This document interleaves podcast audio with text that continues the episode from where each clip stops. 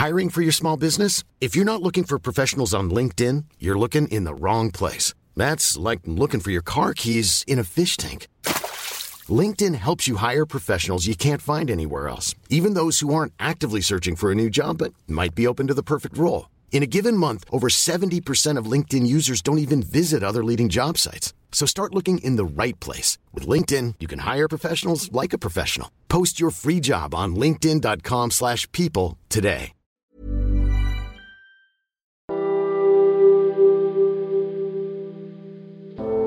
Bienvenue dans 9 mètres carrés. Mais c'est quoi? Un espace infiniment petit. Parfois, la douche est sur le palier. On y met un lit, quand on peut un minuscule bureau. Seule satisfaction, regarder depuis sa fenêtre les toits de Paris. 9 mètres carrés, c'est le cliché, pas cliché, de l'étudiant qui galère. En dessous de 9 mètres carrés, c'est illégal, selon la loi. Bref, 9 mètres carrés, c'est l'espace d'un étudiant durant un laps de temps plus ou moins grand. Et malgré toutes ces contraintes, se produiront des conversations, des questionnements, des peurs, des rêves qui mèneront un jour au diplôme. Alors au journal étudiant Sorbonne, on s'est dit que si on devait nous donner la parole, ce serait bien qu'on s'appelle 9 mètres carrés, histoire de souvenirs.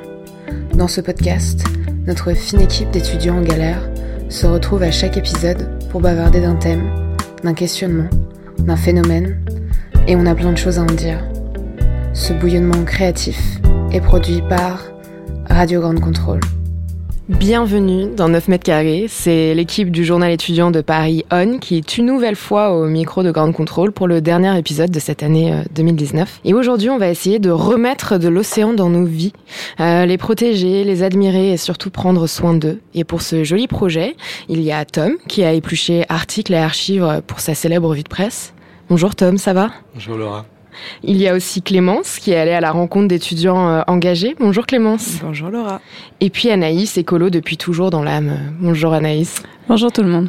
Et alors pour parler de cette thématique qui nous est chère, on reçoit Adrien Landa. Bonjour Adrien. Bonjour. Bienvenue. Euh, tu es le, le cofondateur d'une association étudiante qui s'appelle euh, Ocean Stream, qui est née à, à Paris 1.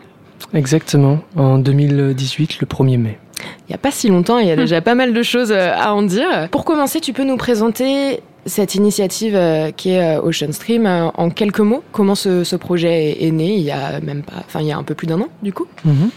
Alors euh, c'est né de l'Indonésie en fait, d'un voyage de recherche mené en 2016 sur des récifs coralliens. Et en fait, il y a eu une contradiction lors de ces recherches. C'était qu'il fallait forer sur ces récifs pour obtenir des données, alors qu'ils étaient très mal en point. Et donc, à partir de là, une réorientation et la volonté ben, de s'occuper d'eux plutôt que d'aller juste les questionner un peu de façon violente. Voilà, et ça a été ce retour sur Paris qui a déclenché en fait la mise en place de l'association pour conduire des projets de préservation. Et vous étiez plusieurs? Alors euh, en Indonésie, euh, j'y ai été seul et puis euh, de retour sur Paris, j'ai parlé avec un ami qui m'a mis en lien avec un autre ami et puis de là, de fil en aiguille, on a fondé Ocean Stream. Moi, j'avais une petite question au niveau des profils des étudiants qui ont fondé Ocean Stream. Est-ce qu'il y a des scientifiques? Est-ce qu'il y en a C'est que des écolos? Enfin, c'est quoi les, les, profils qui sont dans l'assaut? Les deux cofondateurs actuellement euh, à temps plein dans l'association, Auguste et moi-même, on vient en fait de la géographie. Euh, Auguste, il a fait euh, une licence en géographie classique. Ensuite, il s'est orienté vers la gestion de projets internationaux. Et pour ma part, j'ai fait un M1 en géographie physique, euh, donc très orienté un peu sciences dures. Et finalement, je me suis réorienté sur le développement durable des territoires avec un autre master. Et donc là, c'était plus gestion euh, économique et sociale. Euh, donc des scientifiques, oui, d'origine, avec une mutation, je dirais, pour avoir les outils afin d'agir sur les problèmes qu'on a devant nous. Moi, je voulais te demander, euh, Adrien, tu dis quoi aux étudiants pour, euh, pour, pour les rallier à ta cause? Parce que ça, ça paraît pas très évident comme ça de, de s'engager dans les océans. Euh, moi, j'y comprenais rien avant de commencer l'émission. Donc, euh, qu'est-ce qu'on dit à un étudiant pour qu'il vienne à Ocean Stream? On lui demande de prendre une bonne respiration. et de plonger. ouais, et puis d'en prendre une seconde en fait. Et la seconde, elle vient de l'océan tout simplement. Euh, L'océan, c'est plus de 50% de l'oxygène qu'on respire. Euh, c'est plus de 4 milliards de personnes qui en dépendent pour de l'apport en protéines. Euh, c'est vos vacances, mais c'est aussi notre futur en réalité. Donc c'est pour toutes ces raisons qu'un étudiant ou une étudiante pourrait avoir envie de s'engager. Et puis parce que on vient tous de là en fait. C'est le berceau du monde, c'est le berceau de la vie. La première cellule, non, c'est ça? Exactement, la première cellule et on en est rempli de cellules. Comment est-ce que, euh, en tant qu'étudiant et, citadin, on réussit à s'engager dans une cause qui, qui, peut être très loin de nos préoccupations euh, Nous qui sommes dans une grande ville, euh, à plonger dans des bouquins, comment est-ce qu'on en vient à s'engager là-dedans? La question du lien, elle est essentielle. Actuellement, il y a difficilement des liens très concrets. nous, on essaye de les, de les construire justement. Donc, actuellement, je dirais, c'est de faire de rêver déjà, de rêver de l'océan euh, et de garder ce lien qu'on peut avoir, notamment quand on part en vacances, qu'on va passer euh, deux semaines euh, pour les plus chanceux, les plus polluants, à l'autre bout du monde dans des récifs merveilleux. pour les, les, moins chanceux et plus écolos, bah, peut-être sur les côtes françaises, mais qui peuvent être même... même pollués en Bretagne, on pense, tout ça. Exactement. Très bien les côtes françaises aussi, hein. faut pas dénigrer comme ça. Tout à fait. Je ne me permettrai pas. Magnifique Bretagne. Mhm. Sans ces algues vertes, ce serait encore mieux quand même. Ça, c'est clair.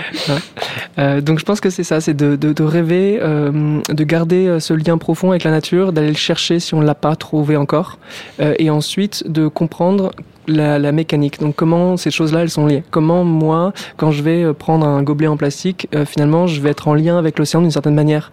Euh, et c'est d'essayer de, de, de, développer cette sensibilité, en fait, mmh. euh, pour pouvoir s'y raccrocher avec des petites actions qui peuvent paraître éloignées et finalement qui sont extrêmement pertinentes et qui m'y connectent au quotidien.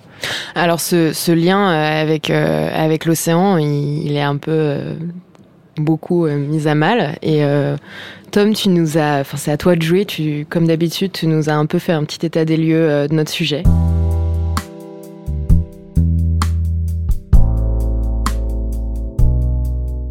Alors si vous regardez euh, longtemps au fond des abysses, les abysses voient au fond de vous.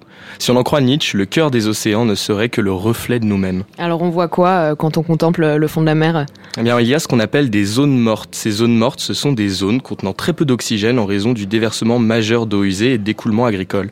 Le problème que pose la multiplication de ces zones, c'est que sans oxygène, les espèces sous-marines ne peuvent pas survivre. Ce qui entraîne euh, l'effondrement euh, de certains écosystèmes. Oui, aujourd'hui, d'après l'UNESCO, on compte près de 500 zones mortes. Pour nos amis géographes, ça représente 245 000 km, soit la superficie du Royaume-Uni. Oui, oui, je parle bien du Royaume-Uni, incluant le Pays de Galles, l'Écosse, l'Irlande du Nord. Est-ce que ça vous fait flipper? Parce que j'ai d'autres chiffres. 220 millions, c'est le nombre de tonnes de plastique produits chaque année et 46 ce sont ces mêmes morceaux de plastique qu'on retrouvait flottant en surface de nos océans en 2006, selon les estimations du programme des Nations Unies pour l'environnement. Et alors, euh, le plastique, ça change quoi concrètement dans nos océans? Euh, Alors, je vais vous donner un autre nombre. 100 000 mammifères marins meurent chaque année à cause de ces mêmes déchets plastiques, et c'est sans compter les oiseaux, les végétaux et tout ce qui va avec. Alors, qu'en disent nos médias? Eh bien, à peu près tous la même chose, et pas depuis 10, 20 ou 30 ans, non. On va écouter cette interview du commandant Cousteau, datant de 1970. Depuis 20 ans, on peut estimer grosso modo à 35 à 45% euh, la réduction de, la vie dans l'océan. Euh, Vous dites que les, océans sont encore plus pollués que la Terre. Oui, c'est normal parce que euh, la mer est le réceptacle normal, l'aboutissement normal de tous les égouts, de tous les déchets. Et même les échappements de voitures finissent dans la mer chaque fois qu'une ménagère tue un moustique avec une bombe de DDT, euh, tôt ou tard, euh, ce sera lavé par les, eaux de lavage des murs euh, qui vont dans les égouts et qui finissent dans la mer. Les retombées radioactives sur la Terre sont lavées par la pluie et, finissent aussi dans la mer. Enfin, tout finit dans la mer. Tous les, produits toxiques de notre civilisation aboutissent à l'océan. Et les océans euh, ne sont pas aussi immenses qu'on l'a cru à un moment donné, leur volume euh, est limité euh, et la capacité de purification, d'autopurification de l'océan est dépassée à l'heure actuelle largement. Et par conséquent, on empoisonne progressivement l'océan et la vie diminue rapidement. En plus... Combien d'espèces ont disparu? Alors, d'après des estimations scientifiques précises, il y a 5 ans, il y avait déjà, depuis 50 ans, un peu plus de 800 espèces totales qui avaient disparu complètement, définitivement. Donc par extrapolation, on peut dire qu'aujourd'hui, il y a un millier d'espèces qui ont disparu tant dans l'air, sur Terre, que dans la mer. Pour ceux qui ont loupé les, des classes d'histoire, vous venez d'entendre l'un des plus grands explorateurs des fonds marins, Jacques-Yves Cousteau, décédé en 1997. Il s'exprime au micro de Patrick Clément, un journaliste de la deuxième chaîne, aujourd'hui connu sous le nom de France 2. Ce qu'il nous dit, c'est qu'on est tous responsables, du grand industriel jusqu'à la ménagère quadragénaire du XXe siècle. La conséquence de tout ça, c'est donc la disparition des espèces. Et Cousteau nous parle en 1970 d'à peu près 1000 espèces disparues. Et tu as un autre chiffre, puisque tu as plein de chiffres. euh, Oui, j'ai d'autres chiffres, Laura. D'autres pluriels. Chaque année, ce sont 26 280 espèces animales et végétales qui disparaissent d'après Planétoscope. En 1996, un an avant le décès du commandant, 5205 espèces étaient menacées. Aujourd'hui, elles sont 23 250. Parmi ces espèces, on retrouve 2100 espèces d'amphibiens et 2386 espèces de poissons, selon Futura Science. Mais comme je l'ai dit, les animaux ne sont pas les seuls concernés. Parmi la flore, les récifs coralliens sont en voie d'extinction eux aussi. Près de la moitié ont disparu en moins de 30 ans. Et certains décident d'arrêter ce massacre. Alors, avant qu'Anaïs ne nous fasse une syncope, je tiens à vous présenter deux Catalans de l'entreprise Plasticatsi qui cherchent des solutions. Deux chercheurs catalans ont pu constater que 10% des plastiques produits sont rejetés en mer, soit 8 millions de tonnes par an, essentiellement des minuscules morceaux qui s'infiltrent partout, y compris dans la chaîne alimentaire. Aujourd'hui de retour à Bagnols-sur-Mer, ils étudient ces microplastiques et cherchent des solutions. On est un peu des donneurs d'alerte, les scientifiques. Et c'est vrai, quand on est sur le terrain, euh, c'est assez catastrophique les quantités de plastique qu'on voit. Maintenant, on veut absolument rester positif parce que des solutions, elles existent aujourd'hui. Il faut à la fois que ça soit les industriels, le consommateur et les scientifiques qui travaillent ensemble. Donc, euh, l'objectif de cette société, justement, c'est de faire avancer euh, la connaissance scientifique pour qu'ensuite elle puisse être trans- transportée euh, vers les industriels et que le grand public sache euh, ce qu'on est en train de faire. Anne Leila a ainsi créé l'entreprise Plasticatsi. Les industriels s'adressent à elle afin de tester de nouveaux plastiques biodégradables ou en tout cas beaucoup moins nocifs pour l'environnement. On va proposer d'autres formes de plastique qui existent, qui peuvent être biosourcées, c'est-à-dire euh, d'origine animale ou végétale. C'est le cas par exemple de plastiques qui sont issus de bactéries, qui sont issus d'algues. Après aujourd'hui, celui qu'on connaît le mieux, c'est celui de, issu du maïs ou, de la sucre, ou du sucre de canne. Et on va les tester, c'est-à-dire ils vont les utiliser dans leur machine. Et nous, on testera le produit final en termes de biodégradabilité, mais également en termes de toxicité. Ce reportage France 3 est sorti il y a trois jours et présente donc des chercheurs en quête de solutions. Et ils ne sont pas les seuls à être mobilisés, puisque tu, as, tu connais encore plein d'autres personnes, Tom. Oui, dans un article de La Voix du Nord publié en novembre dernier, on raconte l'histoire de cette centaine d'enfants francophones et néerlandophones qui se sont rendus à Dunkerque pour réaliser des dessins sur le thème de la dégradation marine. L'objectif étant de créer un album de prévention contre la pollution. Ces enfants qui ne parlent pas la même langue sont donc sensibilisés dès la classe de primaire à l'idée d'une coopération environnementale pour nettoyer nos plages et nos océans. Ce projet, Clean Sea, est impulsé par le CPIE, le Centre permanent d'initiative pour l'environnement, et par Horizon Éducatif. Et on parle d'enfants, mais c'est peut-être nous les responsables, non? Alors oui et non, oui car ils incarnent l'avenir de cette planète, un avenir qui doit évidemment être plus écologique si on veut qu'il existe. Et non parce que finalement, oui, l'avenir a déjà commencé. Alors, ces jeunes, euh, les jeunes, ils se bougent. L'exemple, quoique controversé de Greta Thunberg de la marche pour le climat, c'est la preuve qu'aujourd'hui, éduquer la nouvelle les nouvelles générations porte ses fruits. Seulement, j'ai une meilleure question à vous soumettre. Est-ce qu'il faudrait aussi éduquer les adultes? Car après tout, ce sont eux qui sont au pouvoir, ce sont eux qui peuvent voter, prendre des initiatives, eux finalement, qui laissent les déchets couler et les migrants se noyer. Donc vous allez comprendre, effectivement, jeudi dernier, le navire Open Arms de l'ONG espagnole Proactiva est saisi dans le port italien de vient de débarquer 216 réfugiés sauvés en pleine mer. Son capitaine, ses deux adjoints sont menacés de poursuites pénales, jusqu'à 7 ans de prison pour trafic d'êtres humains et aide à l'immigration irrégulière. Les autorités italiennes leur reprochent quoi? Essentiellement d'avoir refusé de remettre les réfugiés en question aux gardes-côtes libyens qui les réclamaient fusil au poing et ce en dehors des eaux territoriales libyennes. Après cet arraisonnement, il ne reste qu'un seul navire d'ONG en Méditerranée, c'est l'Aquarius français qui a déjà sauvé 28 000 personnes en 3 ans. Flashback, on remonte juste un an en arrière. Pas moins de 10 ONG avec autant de navires étaient alors présentes et travaillaient de façon coordonnée. L'an dernier euh, d'ailleurs, près de la moitié des migrants ont été secourus par ces navires, l'autre moitié par des bâtiments militaires. Et puis progressivement, en 12 mois, toutes les ONG ont jeté l'éponge. Soit leur bateau a été saisi, comme Proactiva là, soit elles ont renoncé de peur des représailles judiciaires. On peut le noter au passage Hein. Désormais, l'Europe menace de jeter en prison des gens qui sauvent leur prochain. Bienvenue sur le continent des philosophes des Lumières. C'était un extrait de la chronique de Jean-Marc Four euh, dans Un jour dans le monde, l'année dernière sur France Inter. Elle met en lumière un autre drame qui se passe sur nos mers, la mort par milliers de migrants chaque année. Je reprends la citation de la porte-parole du Haut Commissariat des Nations Unies, Carlotta Sami. Si nous ne faisons rien, la Méditerranée deviendra une mer de sang. En fait, elle dénonce l'absence d'aide humanitaire fournie par l'Europe pour sauver ces 14 000 hommes, femmes et enfants, un tiers hein, les enfants, qui se sont noyés entre 2014 et 2017. En juin 2019, ils sont déjà 350 à avoir péri. Mais en Europe, euh, la justice, euh, c'est un peu complexe, non, Tom? Faut-il vraiment s'étonner que les bateaux de sauvetage des ONG s'amenuisent en Méditerranée alors qu'on s'acharne pour les arrêter? Parce qu'il est là le drame du 21e siècle qui touche aussi bien la terre que les mers, nous restons silencieux, perdus devant l'inaction. Aujourd'hui, un septième continent de déchets existe, condamnant des milliers d'espèces. Les végétaux, les animaux et les humains meurent dans les océans, disparaissent dans des abysses que nous contemplons inexpressiblement. Euh, moi, j'avais envie de demander à Adrien qu'est-ce qu'on dit aux climato-sceptiques. Je crois qu'on va leur envoyer la, revue de presse de Tom, en fait. Euh, Adrien, moi, je vais te demander, euh, du coup, vu qu'on peut pas faire marche, marche en arrière, là, comment tu fais pour, pour garder espoir et pour déployer autant d'énergie au quotidien dans, tes, dans tes actions et dans ton engagement? Je pense qu'il y a plusieurs choses. La première, c'est de ne pas être immortel ou de ne pas être différent des autres. Donc, il y a des hauts, il y a des bas. Euh, et pendant les bas, euh, c'est extrêmement important euh, d'être soutenu, d'avoir des gens avec qui discuter, rigoler, faire autre chose. Et sinon, il y a aussi le fait que je pense que je suis un rescapé. en 2017, j'ai été victime de deux ouragans, Irma et Maria, dans les Caraïbes. Et j'ai vu ce que c'était qu'une catastrophe naturelle qui détruit tout sur son passage. on était en plein dans l'œil du cyclone avec Irma. Euh, catégorie 5, euh, des vents à plus de 320 km heure, je vous laisse imaginer, qui déracinent tout et qui mettent les bateaux euh, sur la terre et bah, les véhicules dans l'eau. Et après ça, en fait, on réalise qu'il y a toujours une vie, quoi qu'il arrive. et c'est ça en fait le constat, c'est que même si demain n'est pas rose, même si demain c'est potentiellement l'enfer, il y aura toujours une vie dans cet enfer.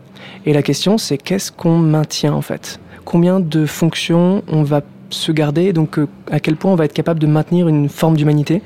Euh, et pour ça, il faut s'en donner les moyens, parce que sinon, clairement, ça va être euh, chacun son territoire, chacun ses petites ressources, et on va rester derrière des camps retranchés, et, voilà, on la connaît la suite. C'est magnifique ce que tu dis. on a envie de te suivre aussi euh, dans, dans ton engagement. Enfin, le fait de dire qu'il y a quand même une vie et, c'est ça, c'est ça la flamme en fait, la petite flamme qui naît en nous. Exactement. J'avais une question aussi par rapport au, gouvernement. Qu'est-ce qu'ils font comme mesure? Là, je ne sais pas si tu as vu, mais euh, d'ici 2040, ils veulent interdire euh, tout plastique jetable à l'horizon 2040. Et ils parlent d'un signal fort pour l'Europe et pour le reste du monde. Est-ce que c'est déjà trop tard? Est-ce que pour toi, en tant que euh, cofondateur de cette association, est-ce que c'est est -ce c'est suffisant ou est-ce que c'est trop tard? Personnellement, je trouve que c'est un peu une blague. on est en train de nous dire qu'on a 30 ans devant nous pour être extrêmement ambitieux. Euh, et on nous dit qu'en 2040, on va euh, potentiellement interdire les plastiques à usage unique, en sachant que le gouvernement actuel n'aura plus aucun pouvoir en 2040.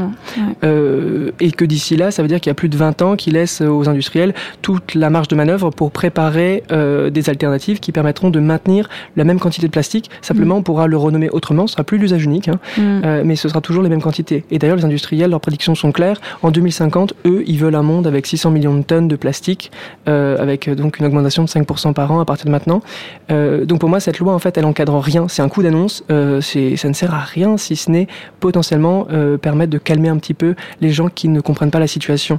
Voilà, et de faire semblant qu'on agit. Alors justement, par rapport à ces gens qui comprennent pas la situation, on éduque qui en priorité, les parents ou les enfants? Alors, euh, on en est à un stade où il faut éduquer tout le monde euh, le plus mm. vite possible. Euh, alors, la question, c'est où est-ce que ça passe le mieux? Potentiellement, les enfants, ils vont plus rapidement attraper un message et pouvoir le relier, le matraquer à leurs parents. donc, c'est extrêmement pertinent d'aller vers eux. Les parents, ça prend beaucoup plus de temps et il faut faire des actions répétées et être aussi bien sur l'aspect émotionnel que l'aspect objectif et scientifique. donc, c'est un peu plus complexe. Clairement, le, le, la, lutte idéologique, si on peut appeler ça comme ça, elle est sur les, les deux fronts, vraiment. Ce qui est assez incroyable, c'est qu'on critique beaucoup ces jeunes euh, qui se mobilisent euh, pour l'écologie, sont, pas mal critiqués euh, par des personnes plus âgées, des adultes. Et on se dit c'est fou parce que c'est en fait ces, ces jeunes ils ont une force que nous, euh, je sais pas, on doit tous avoir un peu plus de la vingtaine ici. On n'a pas forcément non plus été éduqués comme ça à l'école ou on n'a pas eu de sensibilisation à l'écologie. Mm. Et je me dis, on, là on a vu dans la revue de presse euh, que ce problème il est là, mais depuis euh, depuis des années. Pourquoi est-ce qu'aujourd'hui on, on réagit et on, on sonne l'alarme alors que ça fait des dizaines et des dizaines d'années que l'alarme sonne? Parce qu'aujourd'hui, l'alarme, elle est quand même beaucoup plus médiatisée. euh, de une, de deux, les médias se sont ouverts. C'est-à-dire que euh, au moment du sommet de Rio 92, il n'y avait pas YouTube. Euh, Aujourd'hui, c'est quand même, euh, alors ou d'autres médias, hein, je cite une plateforme, euh, mais on pourra en citer plein d'autres comme Imago, Mm. qui font du très bon travail. À ce moment-là, il y a une information qui n'est plus contrôlable, et euh, à ce moment-là, le grand public peut s'approprier plus facilement ce genre de sujet. Et puis, euh, il y a aussi une urgence qui augmente, il y a aussi des changements qui sont de plus en plus brutaux, la communauté scientifique arrive avec des chiffres de plus en plus forts, et donc il y a un moment, bah, ça filtre, ça passe à travers les filtres plutôt, quoi qu'on fasse. Et donc, bah, forcément, je pense que la population, dans son ensemble, se à pouvoir s'approprier davantage sur le sujet. Et même au quotidien on le voit euh, dans nos petites actions que ce soit euh, les déchets plastiques partout que ce soit la pollution qu'on respire dans les rues de Paris euh, et les cancers qu'on a autour de nous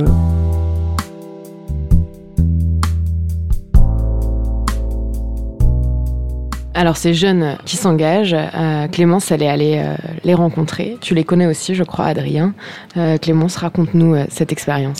Ouais, alors moi j'ai bravé le, le froid parisien pour me rendre à une soirée des bénévoles de l'association Surfrider. Donc c'est Soriane, Raphaël et Romain qui m'ont reçu dans un bar dont le nom n'est autre que la surferie, on va rester dans le thème. C'est leur rendez-vous mensuel à eux, donc tous les premiers mardis du mois, ils s'y retrouvent entre bénévoles. Et donc Romain est étudiant en première année de magistère d'économie à Paris 1, Soriane est étudiante en master de communication au CELSA et Raphaël est en L3 de sciences sociales à Descartes et sort d'un diplôme d'animation socioculturelle et sont tous les trois engagés donc dans l'association Surfrider, soit parce qu'ils se rapprochaient des sports de glisse ou de la plongée, soit parce qu'ils avaient envie de donner de leur temps euh, pour des actions utiles. Donc on a parlé mégot, engagement, puis ben euh, océan. Surfrider, c'est pas une association étudiante, c'est une association où tout le monde peut rentrer. Il y a plusieurs antennes, euh, il y en a 46 en tout en Europe, où il y en a beaucoup sur le littoral ouest, mais il y en a une du coup sur Paris. Qu'est-ce qu'on fait concrètement? On a trois points d'action. Tout d'abord de la mobilisation. Donc là, ça va être euh, des collectes de déchets où en fait on va aller ramasser les déchets, on va les trier ensuite par type de déchets et ensuite on va les compter. Euh, et en fait, le comptage va nous servir ensuite à avoir des chiffres concrets pour appuyer auprès des institutions et faire tout simplement du lobbying en fait pour faire avancer les lois. Donc il y a une, euh, équipe chez Surfrider qui s'occupe spécialement du lobbying. Il y a aussi des interventions dans les événements, euh, que ce soit des, événements qui sont euh, très engagés déjà euh, sur l'environnement où là on va déjà avoir un public qui est averti ou alors un public un peu moins averti euh, dans les festivals ou, euh, ou ce genre de choses. On fait des clean tags aussi, donc ce sont des tags à la craie euh, avec des messages de sensibilisation. Il y a deux semaines, c'était euh, la semaine européenne de réduction des déchets. Du il y a eu énormément d'actions dans des facs euh, par euh, plein d'assauts environnementaux et du coup, Surfrider a fait pas mal d'actions, notamment à la Barge du Crous, euh, une action zéro mégot. Il y a eu une intervention à la mairie du deuxième arrondissement. Alors, à Paris, une antenne à Paris. Alors évidemment, le premier truc qu'on se dit euh, bah, quand on se rend dans une asso engagée pour la protection des océans en ville, c'est euh, mais je suis en train de faire quoi? Ça n'a aucun sens, c'est n'importe quoi. Et en fait, non, pas du tout. Euh, c'est juste qu'on n'y comprend complètement rien. Donc euh, protéger les océans, c'est pas juste nettoyer les plages, ça passe par plein d'autres actions. Euh, ouais, moi aussi, pareil, c'est aussi personnel. Du coup, je fais beaucoup de snowboard, je fais beaucoup de surf, donc forcément, bah, j'aimerais bien euh, continuer à surfer dans un endroit propre. À quoi euh, il y aura une association qui serait présente euh, en, ville, je dirais, et pas proche de, la mer. Il faut savoir qu'en fait, 80% des déchets euh, qu'on va retrouver dans la mer viennent en fait bah, des grandes villes ou de la, de la terre, on aime dire. Donc, bah, c'est pour ça qu'on est présent ici, qu'on fait beaucoup d'actions de sensibilisation pour éviter justement de d'avoir des, déchets un peu partout qui sont conduits par euh, les pluies, par les caniveaux, jusque dans les égouts et puis finalement qui finissent dans les rivières et bah, du coup dans la mer. La protection des océans, c'est quelque chose qui nous touche tous déjà. Même si on vit pas près de la mer, si on vit en ville, euh, bah, peut-être qu'on part euh, tout simplement à la mer et c'est pas forcément agréable d'avoir des mers polluées. Et aussi parce que euh, pour ceux qui mangent du poisson, en fait, il y a 50% des poissons qui contiennent des microplastiques, mais il y a, il y a beaucoup trop de poissons en fait qui contiennent des, des microplastiques, donc c'est des, des plastiques qui se dégradent dans la mer qui deviennent tout petits en fait, qui sont ingérés par les poissons et qu'on mange ensuite. et on, en fait, c'est tellement récent que on n'a pas de, de données concrètes sur qu'est-ce que ça fait au corps humain en fait si on ingère ces poissons-là contaminés. Et du coup, voilà, c'est une grande question pour l'instant, mais je pense pas que ça donne quelque chose de forcément bon. Des surfeurs qui en avaient marre de voir les littoraux se en gros, et du coup hyper sensible au, enfin, du coup, euh, aux littoraux, et parce que tu passes forcément beaucoup de temps si tu fais du surf, mais, euh, mais c'est pas que ça, Surfrider, c'est plus, enfin maintenant c'est, une asso qui a pris énormément d'ampleur, qui est reconnue euh, aujourd'hui d'utilité publique. Mm. Plein de gens qui se sentent concernés, et pas forcément des gens qui pratiquent le surf, et Surfrider c'est une asso qui est, qui est très facile d'accès. Il a, ils ont très ouvert où que tu connaisses le sujet ou pas, en fait, c'est la même chose. Si tu as envie de t'investir dedans, tu apprendras sur le tas et, et tu comprendras, tu apprendras de plus en plus de chiffres et tu pourras toi aussi sensibiliser. Maintenant, la sensibilisation écologique, elle se fait beaucoup aussi autour de, de la communication avec euh, tes proches et tout. Et c'est du bouche à oreille, en fait, qui fait que maintenant, les gens, ils prennent des comportements euh, responsables. Et à ce moment-là, je vois concrètement les actions menées par euh, Surfrider. Mais moi qui ai grandi au bord de mer, j'avais pas du tout compris le grand impact des déchets dans une ville. Moi qui suis maintenant déracinée de ces, de ces bords de mer, et ce pour un bon moment. Quand on vit à Paris, quand on vit dans une grande ville, comment fait-on pour contribuer à la protection des océans depuis chez nous, sans forcément s'engager dans une asso, les gestes qu'on peut faire au quotidien? Arrêtez les bouteilles plastiques. Et jetez pas les mégots par terre surtout, parce qu'un mégot pollue 500 litres d'eau. Vu tous les mégots qu'on a à Paris, euh, c'est pas possible quoi. L'eau des robinets à Paris est complètement potable, donc on peut tous acheter une gourde et juste euh, la remplir à l'eau du robinet, ça sera très bien déjà. Il n'y a aucun risque franchement de, boire l'eau du robinet bénévolat à la carte, donc euh, on s'engage comme on peut avec le temps qu'on a. en fait, tous les mois à peu près, on reçoit une newsletter avec toutes les actions on s'inscrit en fait sur les actions qu'on veut. Si on veut s'engager beaucoup, on s'inscrit à toutes les assos, enfin à toutes les actions, pardon, et, euh, euh, à toutes les assos aussi, hein, pourquoi pas. non, mais on s'engage à toutes les actions et même organiser des événements, c'est possible. Bah, maintenant, objectivement, en tant qu'étudiant, on a énormément de temps. Après, c'est juste qu'est-ce qu'on a envie de faire de notre temps. Et, euh, et en vrai, deux heures par mois, bah, aller ramasser des mégots dans les rues ou sensibiliser un peu sur l'environnement, je pense que ça c'est quelque chose de normal et en fait qu'on devrait tous faire. Récolte de mégots autour du canal Saint-Martin et pendant on a ramassé des mégots avec 70 personnes euh, et en une heure on a collecté plus de 14 000 mégots ce qui est énorme et on se rend pas compte que les gens jettent autant les mégots par terre. Perso, la dernière action que j'ai faite avant, c'était du coup à la barge du Crous. On arrive avec le réfet de Surfrider a fait une action à la barge du Crous. Avant de faire cette action-là, euh, une semaine avant, je fumais 30 clubs par jour et je me suis dit que j'allais faire une action euh, zéro mégot avec Surfrider et, et bah, c'était un peu de l'abus. Donc du coup, j'ai décidé d'arrêter de fumer pour des raisons écologiques. On s'engage pour l'océan parce que l'océan, c'est 50% euh, de notre oxygène. Donc il y a 50% qui est fourni par les, les, forêts, par les arbres en général, la végétation, et 50% euh, qui est fourni par les océans. Alors moi, j'ai pas prévu d'arrêter euh, de fumer tout de suite. Hein. Mais par contre, je remercie une fois de plus Soriane, Raphaël et Romain pour leur temps. Et je voudrais dire que leurs mots sont assez éclairants sur le type d'action qu'on peut mener.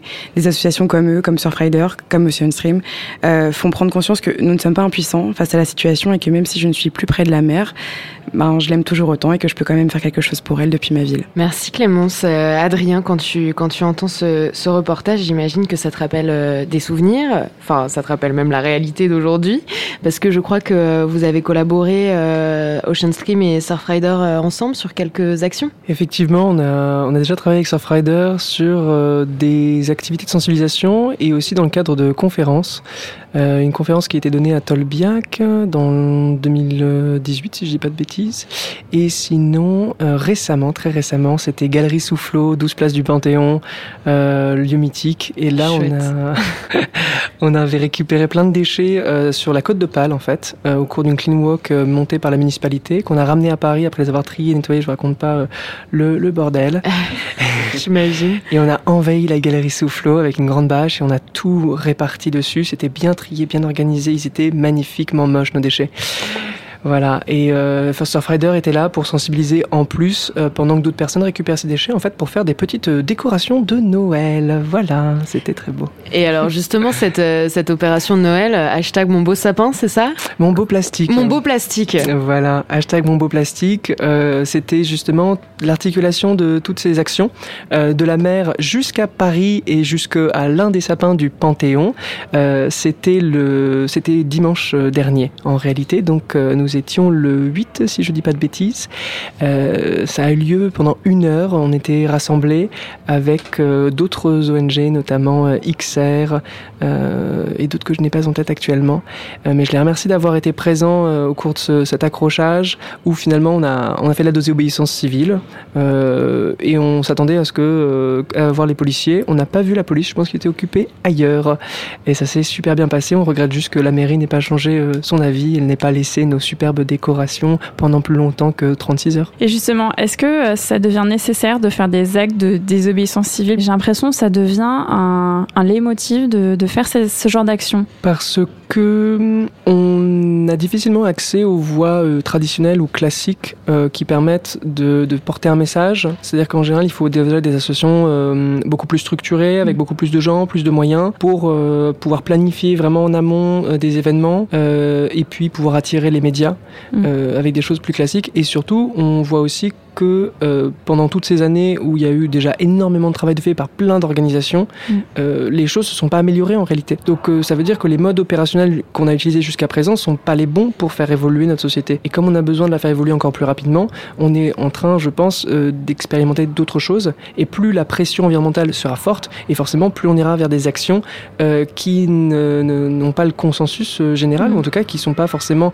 approuvées par les autorités en place, parce que ces autorités soit euh, elles ont un fonctionnement lent ou qui ne permettent pas de prendre ces initiatives, euh, soit aussi parce que euh, elles n'ont pas la volonté de, donner de la visibilité à ce genre d'initiative, alors que ça les concerne. Du coup, si on peut même pas compter sur le gouvernement, ouais, c'est dommage. Bah, La loi qui a été votée, voilà, j'ai envie de dire, c'est un très bon exemple qui montre qu'il il faut passer par d'autres actions que le gouvernement, puisque le gouvernement ne prend pas la mesure du problème. en tout cas.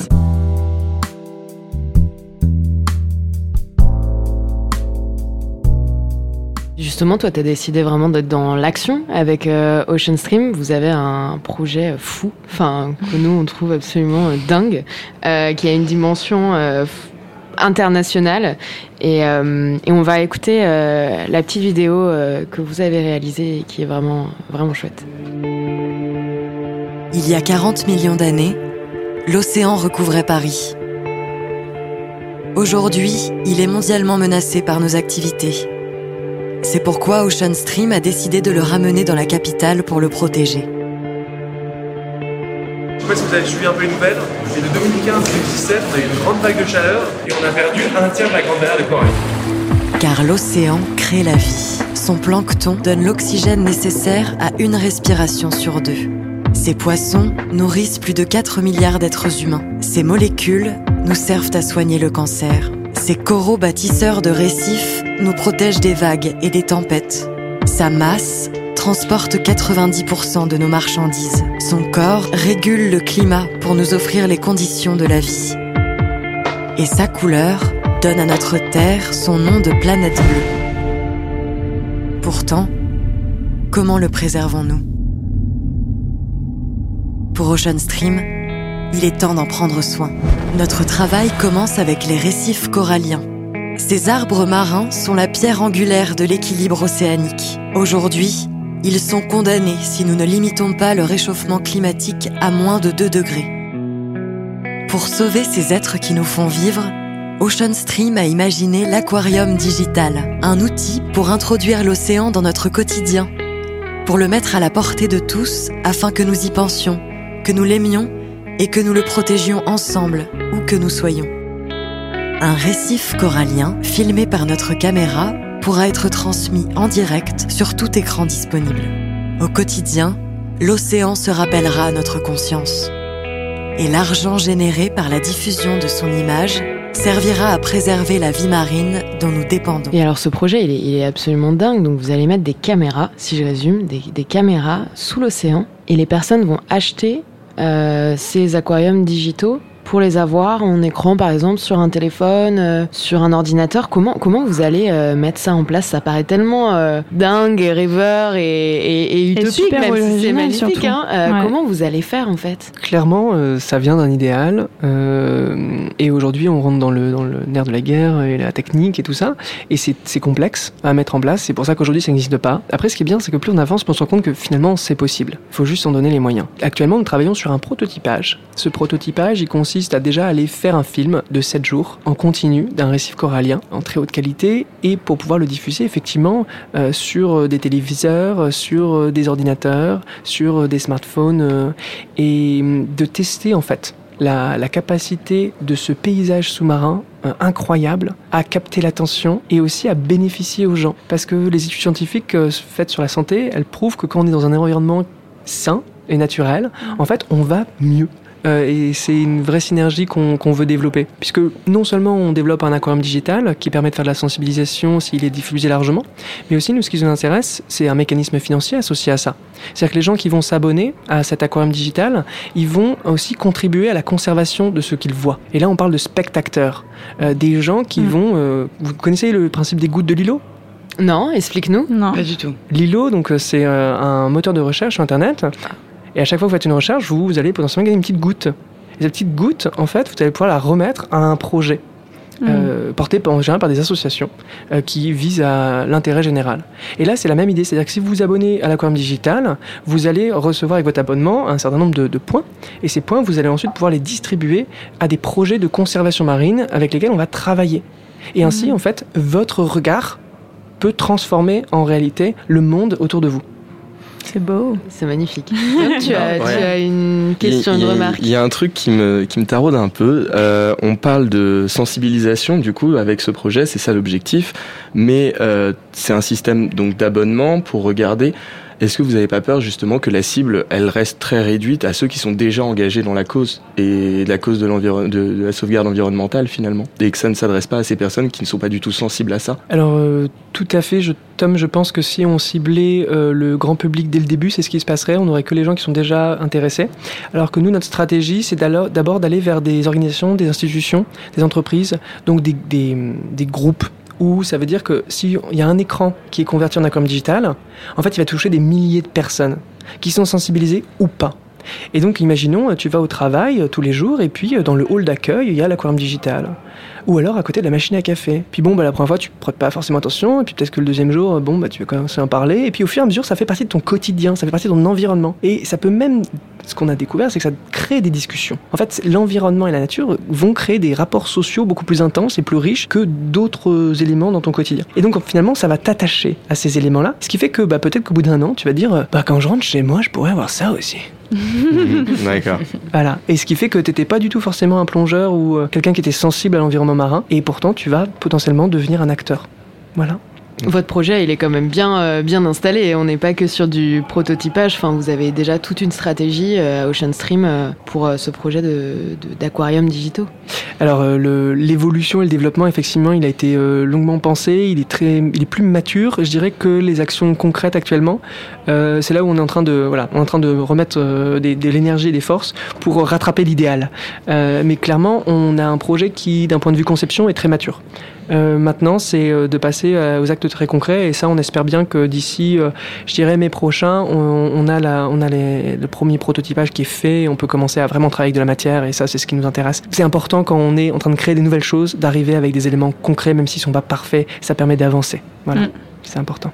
Ce qu'on retient, euh, Adrien, c'est qu'il faut se battre. Euh, du coup, il faut s'engager. Euh, on invite vraiment nos auditeurs et nos auditrices à aller se renseigner sur Ocean Stream, à aller regarder cette magnifique vidéo et ce projet complètement démesuré, mais, mais tellement, tellement beau et rêveur et, surtout réalisable de ce qu'on comprend. Et Adrien, on ne sait comment te remercier. Merci pour Moi, je vais m'inscrire, donc ça c'est sûr. bah, on a déjà des fidèles dans l'émission. On est très, on fait pas du tout de publicité en fait dans ce podcast. Vraiment ça ne, non, ça ne s'entend pas. Tout est bien.